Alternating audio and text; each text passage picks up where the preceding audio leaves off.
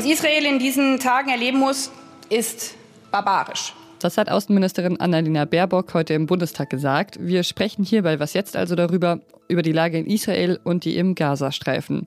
Und es geht um den Migrationspakt der Bundesregierung. Ich bin Pia Rauschenberger. Der Redaktionsschluss für die Folge war 16 Uhr. Der Überfall der Hamas auf israelische Ortschaften ist schon ein paar Tage her. Und immer noch werden neue, schreckliche Bilder veröffentlicht und Details bekannt. Und manche von denen würde man lieber nicht kennen. Zum Beispiel aus dem Kibbutz Kwar Aza, nahe der Grenze zu Gaza. Da sollen Hamas-Kämpfer laut offiziellen Angaben eine große Zahl der Bewohner noch in ihren Häusern getötet haben, auch Kinder. Die Kämpfe in Israel sind inzwischen beendet, aber das Schicksal der Geiseln, die die Hamas entführt hat, ist immer noch unklar. Papst Franziskus hat heute die Hamas dazu aufgerufen, die Geiseln freizulassen. Die, die angegriffen werden, sagte er, hätten das Recht, sich zu verteidigen. Ich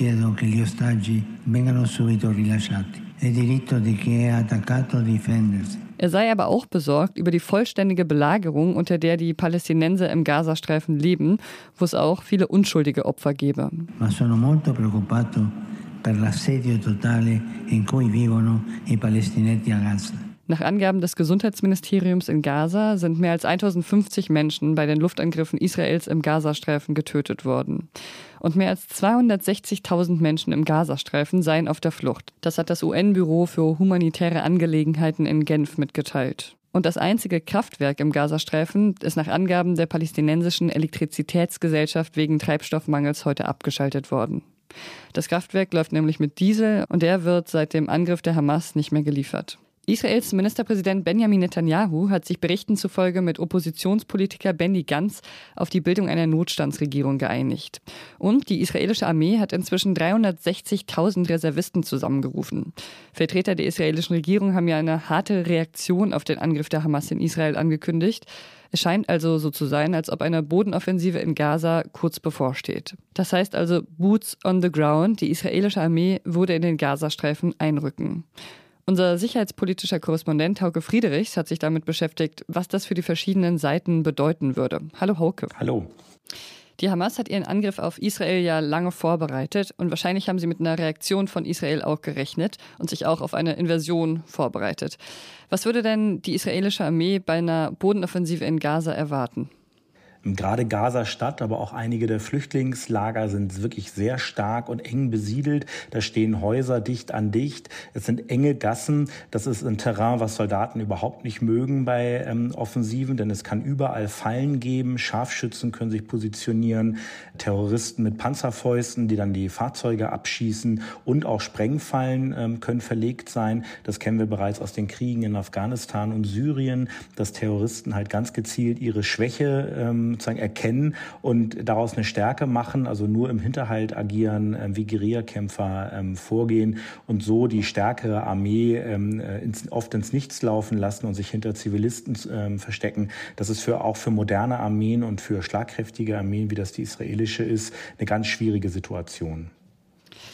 Bisher sind ja schon sehr viele Menschen im Gazastreifen durch Luftangriffe gestorben und viele sind auf der Flucht. Was würde denn für Sie eine Bodenoffensive der israelischen Armee bedeuten? Diese Menschen können eigentlich nirgendwo hinfliehen. Wir kennen das ja aus anderen Kriegen, dass es dann große Fluchtbewegungen ähm, gibt. Zum Beispiel in der Ukraine konnte man das sehen. Der Gazastreifen ist allerdings abgeriegelt äh, von der israelischen Armee und auch die Grenze zu Ägypten soll komplett dicht sein. Außerdem wird die Hamas äh, die Menschen nicht in Massen fliehen lassen, weil sie hinter den Zivilisten in Deckung geht, also quasi ihre eigene Bevölkerung als menschliches Schutzschild benutzt. Und leider müssen wir davon ausgehen, dass sehr viele an den Kämpfen Unbeteiligte zu Schaden kommen werden. Ein ziemlich düsteres Szenario, also für die Soldaten, für die Zivilbevölkerung in Gaza und vermutlich auch für die Geiseln, die nach wie vor in der Hand der Hamas sind. Wie wahrscheinlich ist es denn, dass die Armee sie bei dem Einsatz befreien könnte? Die Chance ist sehr gering, denn es ist sehr unwahrscheinlich, dass die Hamas größere Gruppen von Geiseln gemeinsam an einem Ort festhalten wird. Sehr wahrscheinlich ist es, dass sie die Geiseln einzeln oder zu zweit oder zu dritt in ihren Tunnelsystemen, die sie in Gaza ähm, über Jahre hinweg angelegt haben, verstecken. Das heißt, dass Spezialkräfte der Israelis, die dafür zwar ausgebildet sind, aber trotzdem vor einer großen Herausforderung dann stehen, in diese Tunnel- und Bunkeranlagen hinein müssen. Dann haben sie keinerlei Überraschungseffekt und sehr wahrscheinlich wahrscheinlich leider werden die Entführer dann ihre Geiseln töten, bevor sie äh, befreit werden können. Ich habe mit mehreren ähm, Experten gesprochen. Also es gibt eigentlich kein Szenario, was jetzt jemanden einfällt, in dem man sozusagen viele Geiseln auf einmal dann ähm, befreien kann unter dieser schwierigen Situation. Ähm, zumal die Hamas selber bereits angekündigt hat, auch bei Angriffen der israelischen Armee halt Geiseln zu töten. Jetzt mal rein aus militärischer Sicht betrachtet. Wenn Israel die Hamas zerschlagen will, gibt es eine Alternative zur Bodenoffensive?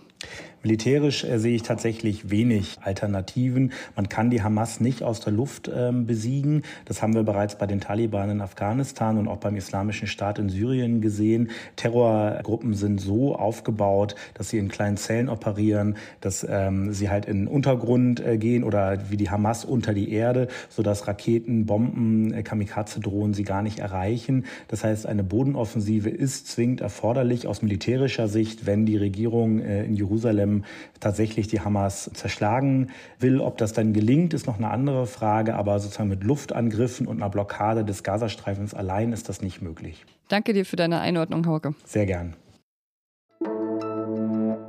Für eine normale Sitzungswoche, für einen Mittwoch im Oktober, war das heute ein ungewöhnlich volles Plenum im Bundestag. Das lag vermutlich an dem Thema, der Angriff der Hamas auf Israel und an einem Gast, dem israelischen Botschafter Seine Exzellenz Herrn Ron Prosor, für den es ziemlich langen Applaus gab.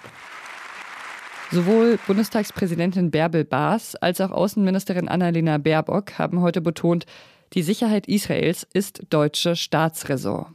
Bärbel Baas sagte, ich versichere dem israelischen Volk, der Knesset und der israelischen Regierung, die volle und uneingeschränkte Solidarität des Deutschen Bundestages. Und die Außenministerin stellte klar, sie wolle alles dafür tun, das Drehbuch des Terrorismus nicht Wirklichkeit werden zu lassen. Der Bundestag hat dann mit einer Schweigeminute den Opfern des Angriffs der terroristischen Hamas auf Israel gedacht. Die Landtagswahlen in Hessen und Bayern am Wochenende sind schlecht ausgefallen für alle drei Parteien der Ampelkoalition. Die Analyse danach von Teilen der Regierung, aber auch aus der Opposition, die Ampel müsse mehr liefern in Sachen Migrationspolitik. Laut Bundeswirtschaftsminister Robert Habeck hat sich die Bundesregierung jetzt auf einen Migrationspakt verständigt und das in für Ampelverhältnisse ziemlich ungewöhnlich hoher Geschwindigkeit. Dieser Pakt soll zwei Teile haben. Es geht einerseits um die Abschiebung abgelehnter Asylbewerber. Dazu gibt es einen Gesetzesentwurf, den das Bundesinnenministerium heute veröffentlicht hat. Und der Arbeitsmarktzugang soll erleichtert werden. Also Geflüchtete, die bereits in Deutschland sind, sollen es leichter haben, hier zu arbeiten. Über die Details dieses Paktes spricht mein Kollege Roland Judin morgen ausführlich im Podcast. Was noch? Männliche Aufmerksamkeit kann schön sein, kann aber auch manchmal unangenehm sein.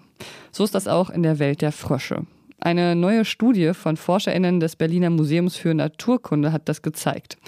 Grasfroschweibchen, denen gerade nicht nach Paarung zumute ist, nutzen eine ziemlich ungewöhnliche Strategie, um den Männchen zu entgehen. Die Weibchen strecken dabei nämlich ihre Vorder- und Hinterbeine steif aus und bewegen sich nicht. Sie tun also quasi so, als ob sie tot seien bis das Männchen loslässt. Die Paarungszeit der Frösche ist ziemlich kurz, also wenige Tage bis zwei Wochen so im Frühjahr und dadurch auch ziemlich intensiv. Also da versammeln sich massenhaft Tiere an Teichen, die Männchen sind in großer Überzahl und manchmal klammern sich viele Männchen an ein Weibchen und das endet für das Weibchen oft tödlich. Bisher dachte man, die können sich nicht wehren. Diese neue Untersuchung zeigt aber, es gibt Strategien. Die Weibchen sind weniger passiv als angenommen. Sie können sich zum Beispiel absichtlich totstellen. Ist wahrscheinlich keine Strategie, die in der Menschenwelt funktioniert. Für heute sage ich Ciao. Morgen spricht mein Kollege Roland Judin hier, wie gesagt, über den Migrationspakt. Also hören Sie wieder zu, wenn Sie mögen. Wenn Sie nicht nur die aktuellen Ereignisse in Israel und Gaza interessieren, wenn Sie also noch mehr Hintergründe zu dem Konflikt brauchen, auch historische, dann habe ich einen Tipp für Sie. Anfang dieses Jahres hat meine Kollegin Munja Mayborg eine Spezialfolge zu dem Thema aufgenommen. Und obwohl die Situation seit Februar sich ja rasant weiterentwickelt hat, bleibt der Hintergrund des Konflikts ja derselbe. Deshalb empfehle ich Ihnen die Folge sehr und verlinke sie in den Show Notes. Ich bin Pia Rauschenberger. Machen Sie es gut.